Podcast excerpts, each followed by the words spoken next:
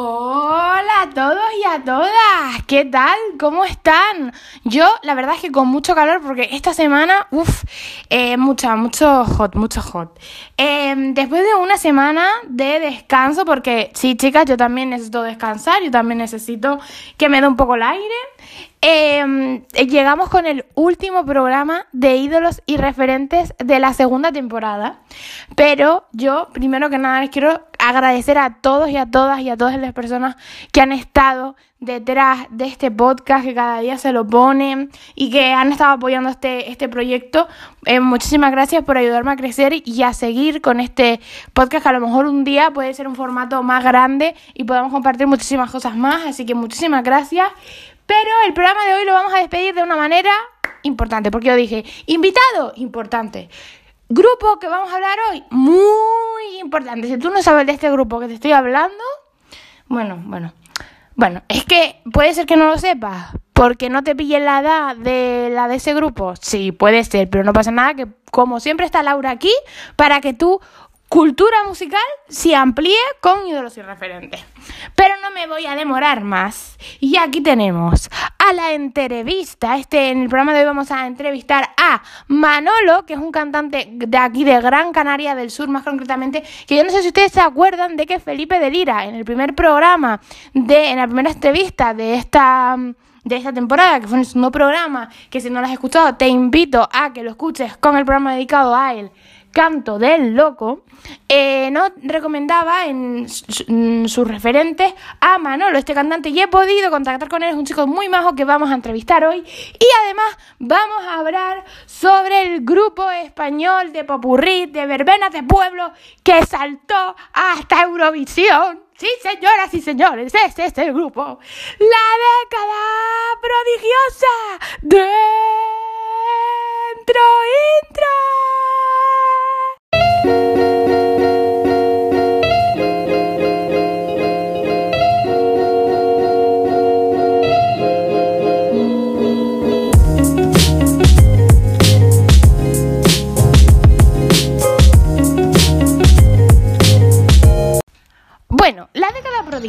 es un grupo de música español que se basaba en hacer popurrí de las mejores canciones de cada década. Es decir, tú sabes cuando tú te vas a las fiestas de pueblo, que hay el típico grupo en la verbena, que te toca los temazos, pero los temazos de ayer y hoy. Pues ahí estaba la década prodigiosa, que fue como se surgió este proyecto y cómo se llamó.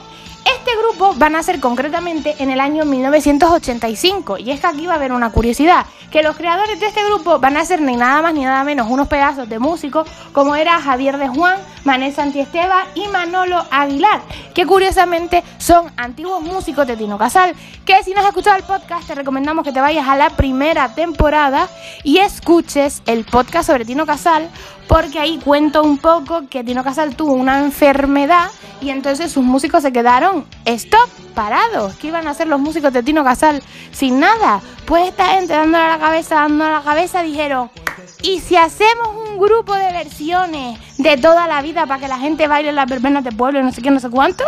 Y dijeron, buena idea, pues ponemos trocitos pequeños de las canciones, también te digo, para derechos de autor no pagar. Entonces... Eh, a ver, esto no es una lanza con la década prodigiosa ni nada. Pero ya hablaré de esto un poquito más adelante. Bueno, no, voy a hablar ahora.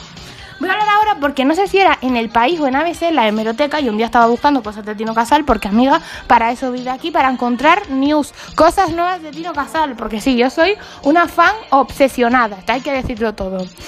Y entonces vi un artículo en la que se hablaba que si no encuentro el artículo lo subiré a la cuenta de Instagram de este programa que es arroba ídolos barra referentes Em, que si no la sigues, pues yo la estoy siguiendo la cuenta, porque si no, no te vas a enterar de los programas que sube una cada día. No te enteras ni de la misa a media. Pues entonces eh, subiré ahí la foto si encuentro el recorte. Hablaban de que muchísimos músicos estaban cabreados con el tema de la década prodigiosa, de que si ellos querían cantar un tema entero de otro artista tenían que pagar derechos de autor, pero como es mínimo de un tiempo, no tenían que pagar la década prodigiosa de derechos de autor. Entonces los artistas se quedaban como, ¿what? En plan, y esa canción la he hecho yo, aunque sean dos segundos de la canción, eso lo he hecho yo. ¿Sabes? Que no eran dos segundos, eran dos minutos por lo menos. Y entonces decías tú, oye, dame una parte que me corresponda. Y ahí salía Tino Das Casal hablando y diciendo que, bueno, que a lo mejor eso habría que regularlo. Spoiler, creo que a día de hoy eso no está regulado, que sigue igual. No lo sé. ¿Me tenía que haber mirado la base de la SGAE para explicarles esto? Sí. Ahora, también ustedes se pueden meter en internet y mirarlo. Pues vamos a seguir hablando de la década prodigiosa y estos músicos pues entonces dijeron, vale, nuestra primera idea no es hacer un grupo hacia lo grande, sino vamos a lanzar un disco de las mejores canciones de los años 60, tanto aquí en España como en el extranjero, y a ver qué pasa. ¿Y qué pasó? Ahora se los contamos. Pero es que antes de nada, eh, una pose de estudios, que era gente que tú le pagas y que cantan en el, en el, en el estudio, que tampoco tienen por qué ser muy conocidos, eh, estaban María Lar, José María Guzmán, Andrea Broston, Juan Cánovas o Emilio Cuervo. Esta idea va a tener un gran acogimiento en el público español, por lo que deciden formar un grupo en el que al final la formación sería Javier de Juan, Manuel Santiesteban, Manolo Aguilar, eh, Manuel Rodríguez, Paco Morales, Cecilia Fernández, Ana Neri, José Carlos Tatay y Álvaro Villarrubia. Y más adelante eh, se incorporaría al grupo José Subiza y Carmelo Martínez, al cual hoy le dedicamos este podcast porque hace una semana fallecía y el cual pues era muy amigo de Tino y porque aquí se va a hacer lo que queramos porque es nuestro podcast. Y la verdad es que era un, un, chico muy adelantado también, el, Car, el Carmelo. O sea, eh, yo creo que es el que más destaca de, de las actuaciones, pero eso, bueno, eso lo pueden ver ustedes en YouTube, ponen la década prodigiosa, actuaciones, para que vean, o sea, los looks que llevaba. Eh, que, total, además siempre hacía él, las canciones de Tino las hacía él, siempre las de Miguel Bosé, es que maravilloso. Pues nada, ¿qué pasa con este grupo? Que en el año 19... ellos empiezan a sacar discos de que mm, los años 60, los años 60 volumen 2, los años 70, los 80, los 80 volúmenes 2, claro, porque hay muchas canciones buenas y a los chiquillos no le cabían todas en una en un disco solo, entonces hay que hacer volumen 1 y volumen 2. Que ustedes se acuerdan que te venía en el CD, si son generación CD sabrán lo que les estoy hablando. Que te venía dos CDs, que te venía uno por delante y otro por detrás. Eh, ahí, es que qué bonito. Qué bonita década esa en la que tú ibas a, al corte inglés a comprar los discos. Ahora en el corte inglés, arroba corte inglés, dos pasillos nada más. Dos pasillos, que dos pasillos, dos estanterías nada más para los discos. ¿Me quiero comprar un disco? ¿Qué, qué hago? ¿Voy al Top Manta? No. No, al Top Manta no. bueno, seguimos hablando. También sacaron en el año 80 y 90 lo mejor en vivo de los 60, 70 y 80. En el 91 licencia para bailar. La década, baila con la década. Y, y más discos que hablaremos más adelante. Entonces, ¿qué pasa en el año 88? Que este grupo llega a la máxima popularidad. O sea, este grupo, los 40 principales, lo revienta. Porque es que, claro, ustedes, o sea, es la la típica banda de la verbena de tu pueblo. O sea, suena un poco, que me van a decir chacho, la verdad te has pasado, pero que no, que, o sea, las verbenas de pueblo son la leche. Un aplauso para las verbenas de pueblo. Reivindicación a las verbenas de pueblo, porque no es lo mismo una verbena de pueblo, sino está tú grupo, eh, yo qué sé, el grupo Los Manolos, K, Cayello, K no sé qué, o sea, por aquí en Canarias toca, ¿sabes? Pero te voy a decir, o sea, es que los mm, típicos grupazos que te meten ahí desde eh, Mamma Mía hasta mm, Tengo un tractor amarillo, que es lo que se lleva ahora, ¿sabes lo que te quiero decir? Pues la década prodigiosa con toda esa fórmula, que parece mentira que tú digas, como un grupo puede, es que es, que es como... O sea, a mí me parece eh, de lo más, es que no, no, tengo ni palabras para describirlo. Lo podría describir con mímica, pero con palabras no. Llegan a lo más top de España. O sea, una revolución este grupo que vendía montones de entradas para sus conciertos, ¿eh? Pues también daba conciertos, pero los conciertos high level. ¿Qué pasa? Que en nuestro país Radio Televisión Española le seleccionó para representarnos en el Festival de Eurovisión con ese mismo año con, si ustedes son fans de Eurovisión, o sea, si son fans aférrimos de e Eurovisión, como la canción de los franceses esas que echaban eh, confetti luego no confetti luego no, no, ganaron y el confetti pues era una sátira la canción porque creo que ya sabían que no que no iban a ganar ánimo Francia. Eh, entonces qué pasó que sacaron la canción Made in Spain, la chica que yo quiero, esa la de, yo creo que la estarán escuchando ahora mismo de fondo, la de Made in Spain, tatuada en su piel, 100 mil vatios de sol. Eh, poco se habla de lo que estoy cantando yo en estos podcasts, ¿eh? La, mira, la temporada que viene hacemos lip sync by Laura. O sea, qué fuerte lo que estoy llevando. Pues esta canción que es un temazo, es un temazo que lo llevaron a Eurovisión, pero nos ganamos. Quedamos en la posición undécima. Eh, momento silencio dramático, por favor. Ya está, silencio dramático hecho. Pero, ¿qué pasa? Que en el grupo eran ocho. Y los de Eurovisión le dijeron, los de Dublín, que se celebraba hace años, mira, eh, ocho personas en el escenario, no puede ser. ¿Cómo? Que no, que no puede ser, que tienen que subir seis. A ver. ¿A ti qué más te...? Yo, Eurovisión. Hola, te saludo desde aquí. Yo creo que hoy en día sí se pueden subir más de seis, porque yo he visto mucha gente en un escenario de Eurovisión. Pero que te digo, que eh, el orden de los factores altera el producto. Es decir, que la música es en playback que la mayoría eran músicos. Los que cantan son los que importan. Pero bueno, que total, cogieron y fueron los seis, los cantantitos principales que hablábamos antes y algunos de sus músicos. Quedó uno que se quedó fuera y le dijeron, mira, tú lo hemos jugado piedra, papel o tijera y tú, y tú no puedes venir. Tú no puedes venir, tú te quedas en España, pero no pasa nada, apoyándonos, apoyándonos para que luego no ganáramos. Es verdad que luego llevamos canciones más bonitas a Eurovisión como Bailar Pegados o Azúcar Moreno con Bandido. Sí, sí, que no ganamos porque nos tienen envidia, también. Pero que si tenemos que hablar, ahora, ahora voy a hacer un breve inciso y, y seguimos hablando de la década prodigiosa, pero a mí lo que pasó con Remedios Amaya en Eurovisión en Berlín, creo que fue en Berlín, no me lo quita nadie. ¿Cómo que Remedios Amaya cero points? Pero ¿cómo que le dan cero points a una gitana como decía Lola Flores, que sabe cantar que quita el sentido? Es que, mira, Eurovisión yo creo que está un poco amañado. Pero bueno, este año han ganado Maneskin, que ha sido una maravilla. Y yo, buah, buah. El año que viene, a ver si nos toca a nosotros, porque dicen que a lo, a lo, el año que viene, ya saben, hay Festival de Venido, todo el mundo apuntarse al Festival de Venido. Pero bueno, de eso también hablaremos ahora.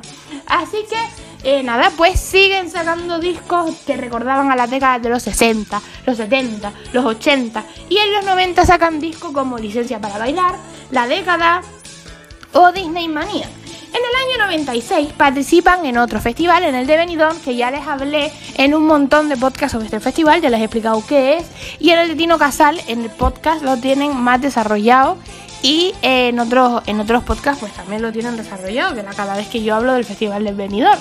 Y este año, como estaba diciendo yo antes, como ya he contado en anteriores podcasts de esta temporada, el Festival de Benidorm será una lanza para el Festival de Eurovisión en el que este grupo en el Festival de Benidorm se llevó eh, la Sirenita de bronce. O sea, quedaron terceros, pero que Nanay de la China y se quedaron allí. ¿Y qué pasa? Que en el año 2001 ellos no van a existir.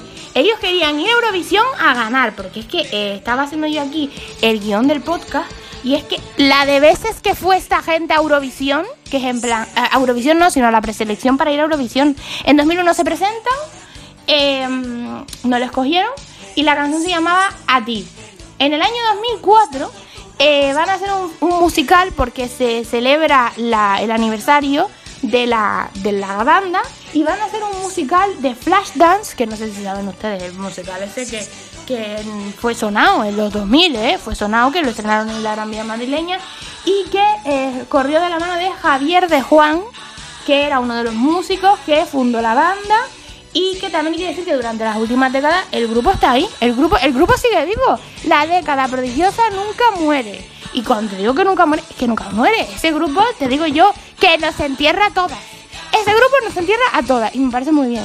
Arroba Ayuntamiento de Terror. ¿Me puedes traer a la década prodigiosa? Es una, es una súplica. ¿Me puedes traer a la, a la década prodigiosa en una fiesta del pino, la cual cuando este bicho que nos acompaña se marche y se puedan hacer verbenas en condiciones? Porque yo una verbena sentada en la silla, no puedo, ¿eh? O sea, puedo, sí. Iría también. ¿Que voy a ir este año y a sentar mi culo? Sí. Vale, pero pero tengo unas ganas de que llegue la normalidad normal. Entonces este grupo ¿qué va a hacer otra vez No, no lo adivinan, no lo adivinan todavía. En el 2006 se van a presentar otra vez al Festival de Benidorm y se van a llevar la Sirenita de Oro, es decir, ganan con la canción A ti. Vale, eh, me acabo de dar cuenta de que la canción A ti fue la que ganaron en 2006 y la que ganaron, la que quedaron terceros en 2001 fue Nadie como a ti, que es casi lo mismo, pero quitándole una palabra de delante, que es a ya. ¿Quién ha compuesto la letra? ¿Quién ha compuesto la letra? Pero que a lo mejor las letras son diferentes. Yo no he escuchado, he escuchado la canción.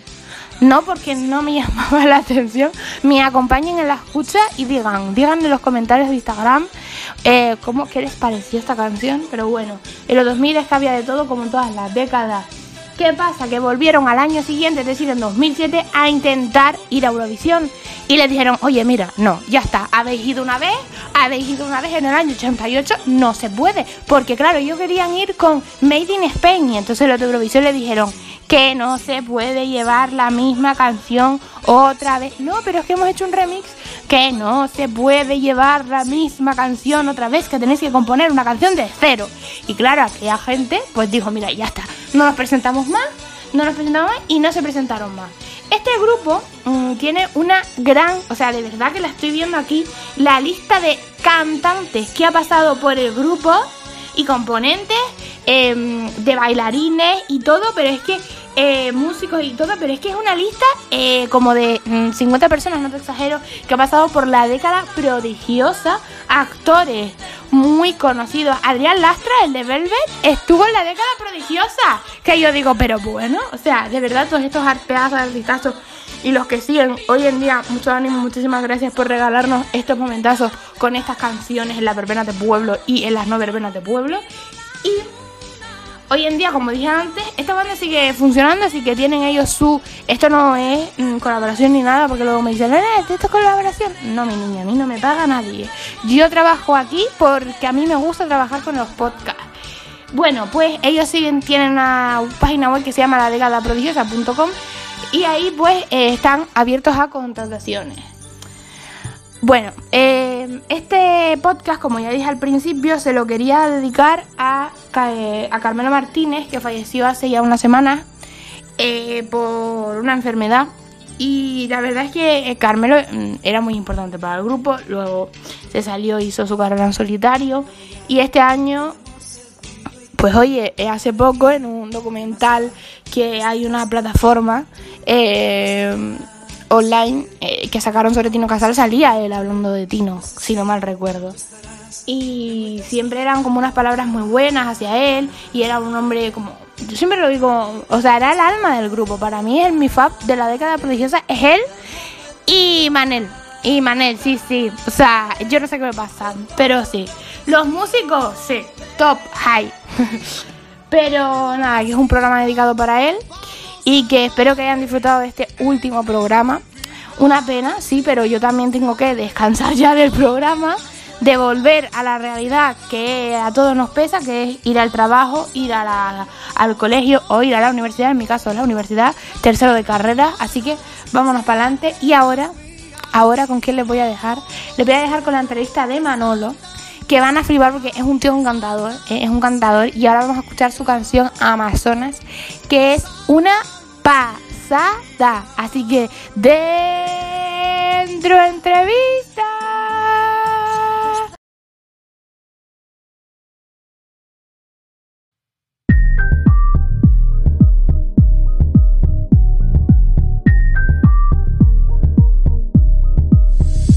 Esta noche salgo a bailar, pista para mí, para nadie más, porque yo soy libre, no soy tu don Juan, no ando con rodeos, sé que está mi plan.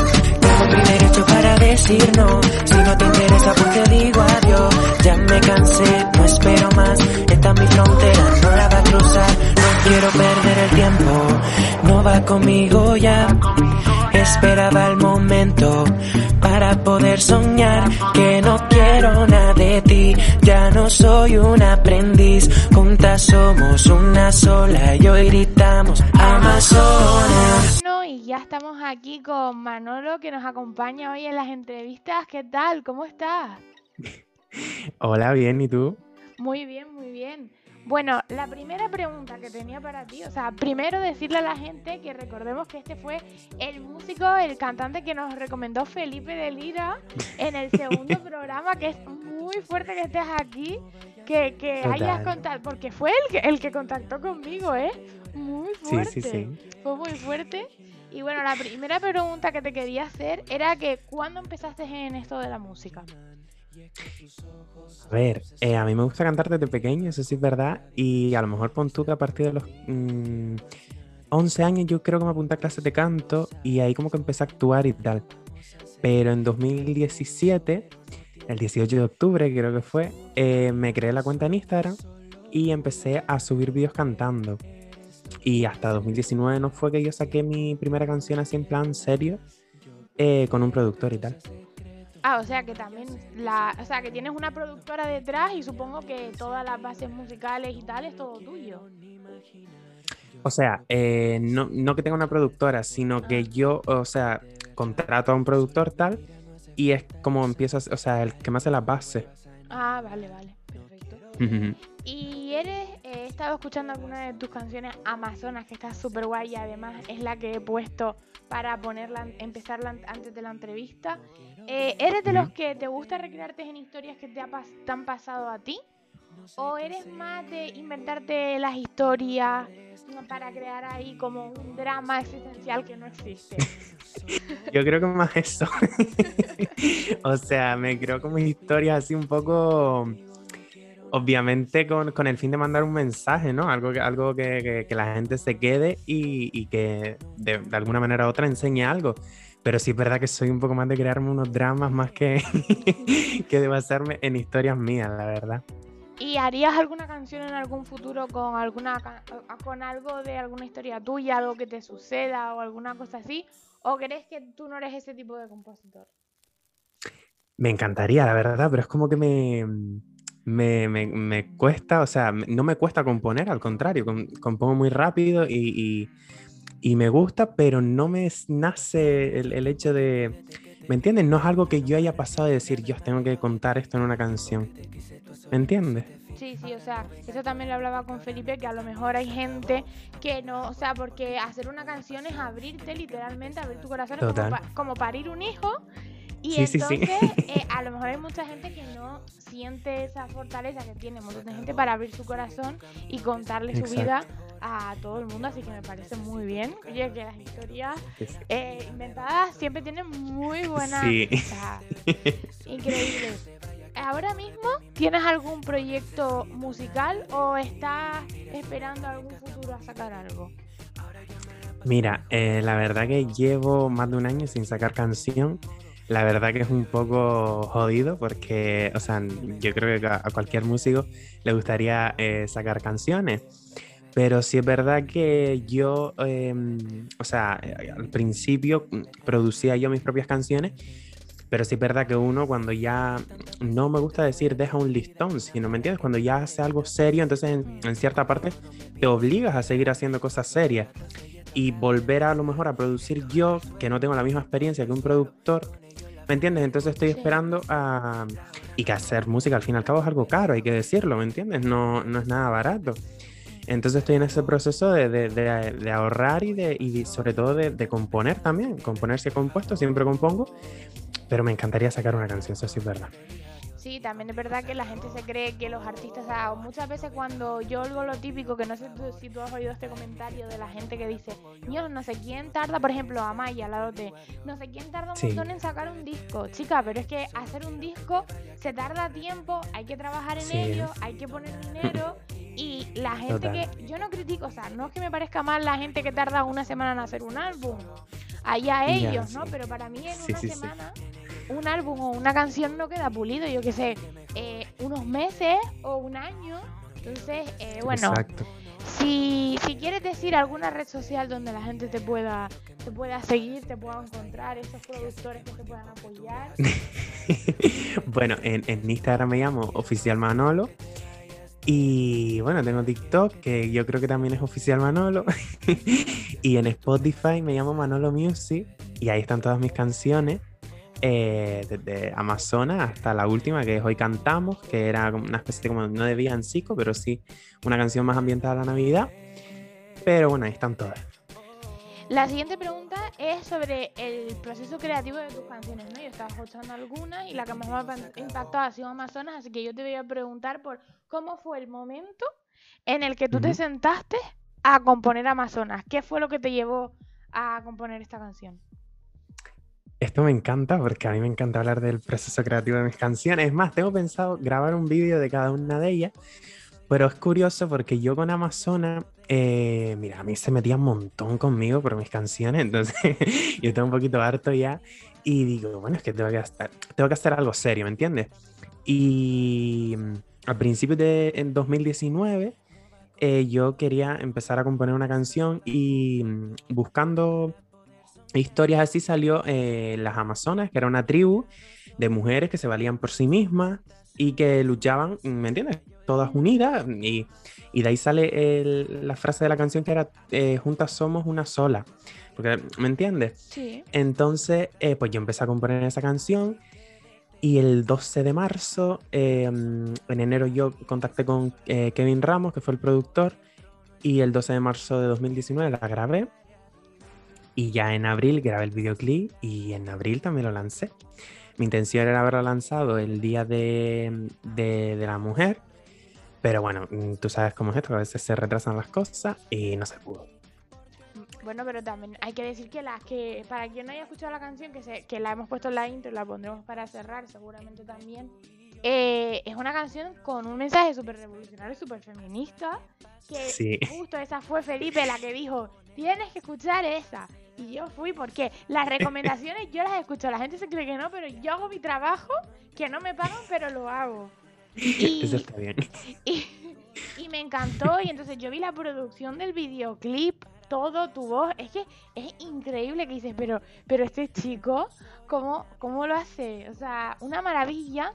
Y la siguiente pregunta va anclada un poco a esto, porque eso sí que tú dices de que la gente, los haters, ¿no? Que se llaman ahora, sí, sí, sí, que se meten muchísimo con la gente, porque claro, ellos lo saben hacer todo, no olvidemos que están en su casa arrancándose el ombligo, pero ellos lo saben hacer.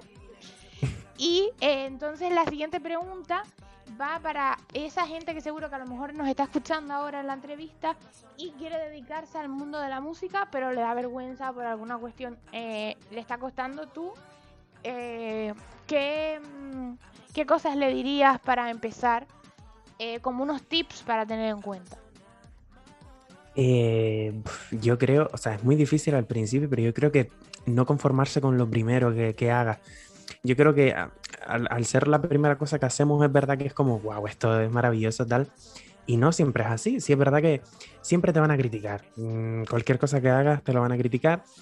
Eh, pero para eso estás tú, o sea, en el sentido de ir, sobre todo ir conociéndote, hacer eh, el estilo que, tú, que a ti te guste, porque sí es verdad que yo creo que todos los artistas ahora, incluso personas que yo conozco, como que quieren empezar con, con, con el reggaetón, que tal, ¿me entiendes? Y no a todo el mundo le queda bien y, no, y, ¿me entiendes? Como que lo hacen porque se ven condicionados a qué es lo que, lo que se escucha, tal, no sé qué.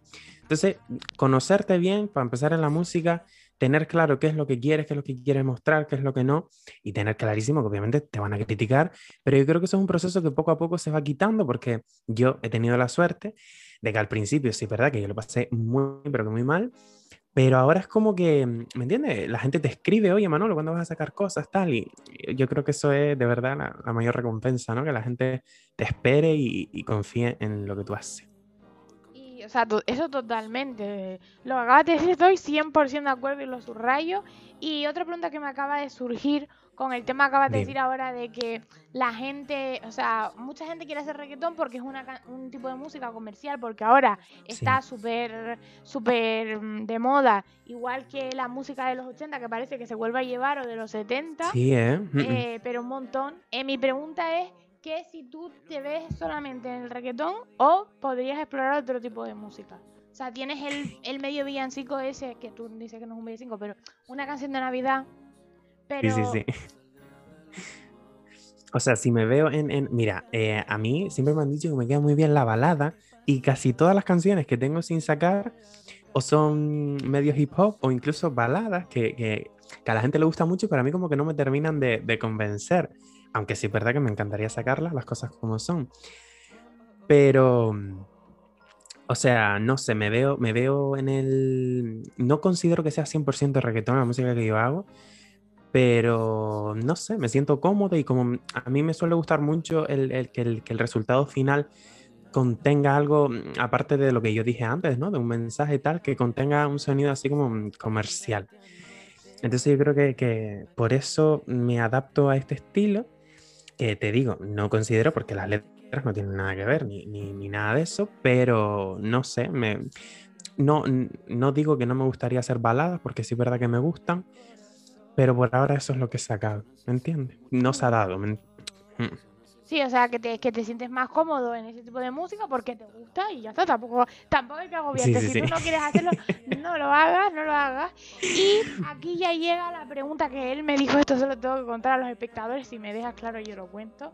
El tema de A la ver, pregunta de tus tres ídolos o referentes, Ah, que me escribe nervioso y me dice, no sé a quién elegir. O sea, yo le pasa a todo el mundo que me escriben, oye Laura, no sé quién elegir, eh, podemos ampliar la lista. Y yo, no, señores, son tres, no se amplía la lista. Eh, entonces hemos llegado a esa pregunta. Como sabes, el programa se llama Ídolos y Referentes y yo le hago Sí, sí, a que todos los invitados eh, pues elijan tres ídolos y referentes y me expliquen por qué.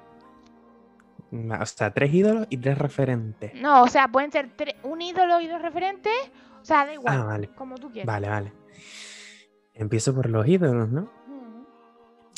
Y bueno, yo creo que ahora sobre todo porque estoy así como muy con ella, yo creo que la primera es Britney Spears, pero ya no solo por la música, sino por, por la pobre, ¿no? Está pasándolo mal y, Pues sí. y yo creo que, que lo mínimo, ¿no? O sea, te da, te dan, no sé explicarme, pero que, vamos, que te da para decir, jolines, mm, qué, qué ídolo, ¿no? Tipo que...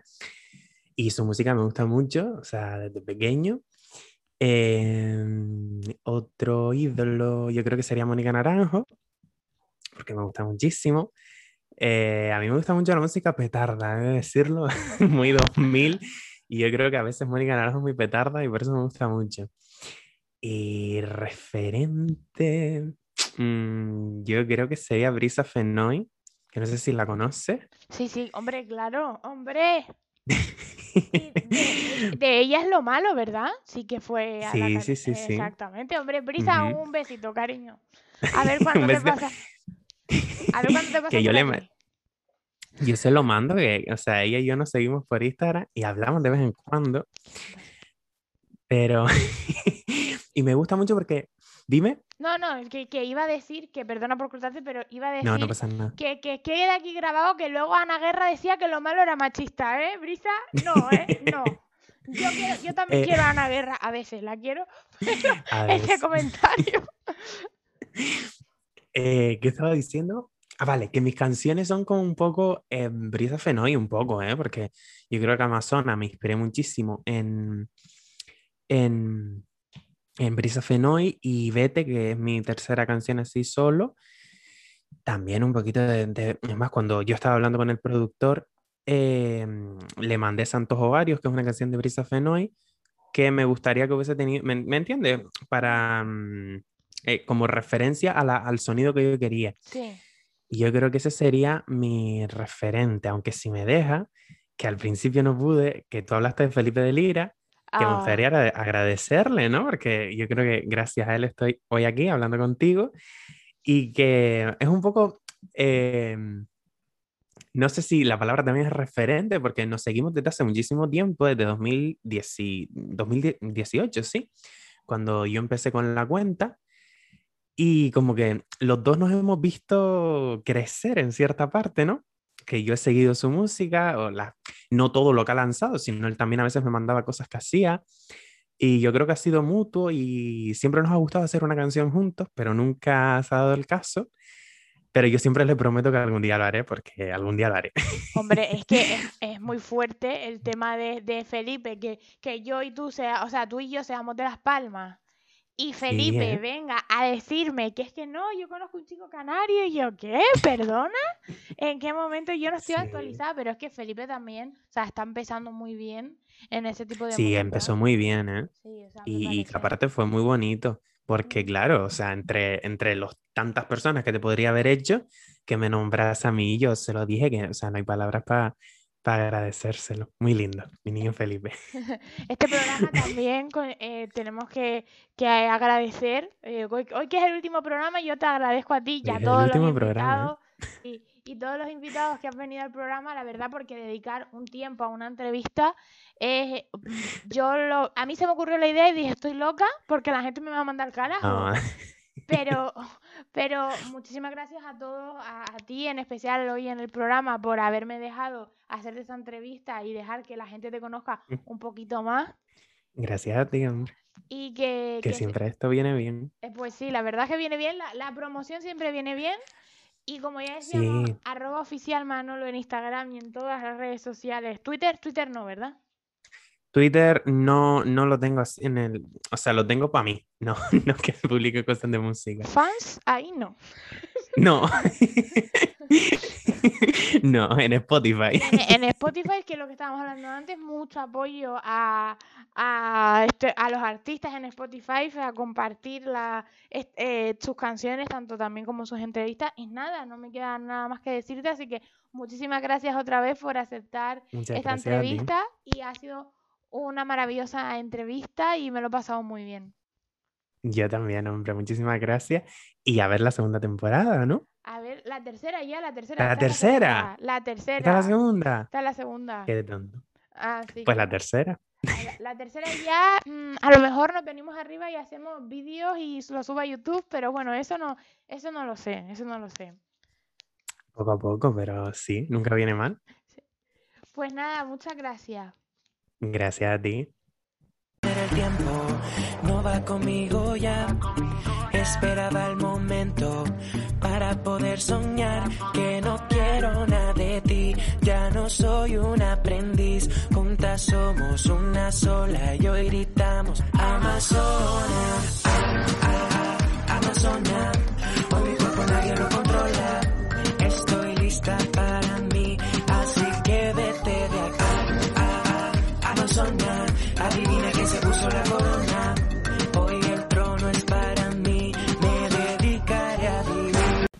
Pues bueno, aquí se acaba nuestro programa de hoy, el último de la segunda temporada. Muchísimas gracias por estar dos temporadas apoyándome, escuchando mis programas, siguiéndome. eh, a todos los entrevistados de esta segunda temporada, muchísimas gracias por darme vuestro tiempo, por acceder a las entrevistas. De verdad que muchísimas gracias porque fue una idea muy loca que se me ocurrió y yo no sabía si mis compañeros podían tener ese tiempo al ser verano y que alguna gente pues trabaja. Muchísimas, muchísimas, muchísimas, de verdad que muchísimas gracias. Eh, gracias a todos los seguidores incondicionales que los hay, que los hay un besito a todos. Y que nos vemos el siguiente verano con una tercera temporada con nuevas novedades, más artistas que serán nuevos ídolos y referentes. Y un beso a todos y feliz final del verano y feliz inicio de curso. Chao, nos vemos en julio de 2022. Adiós con.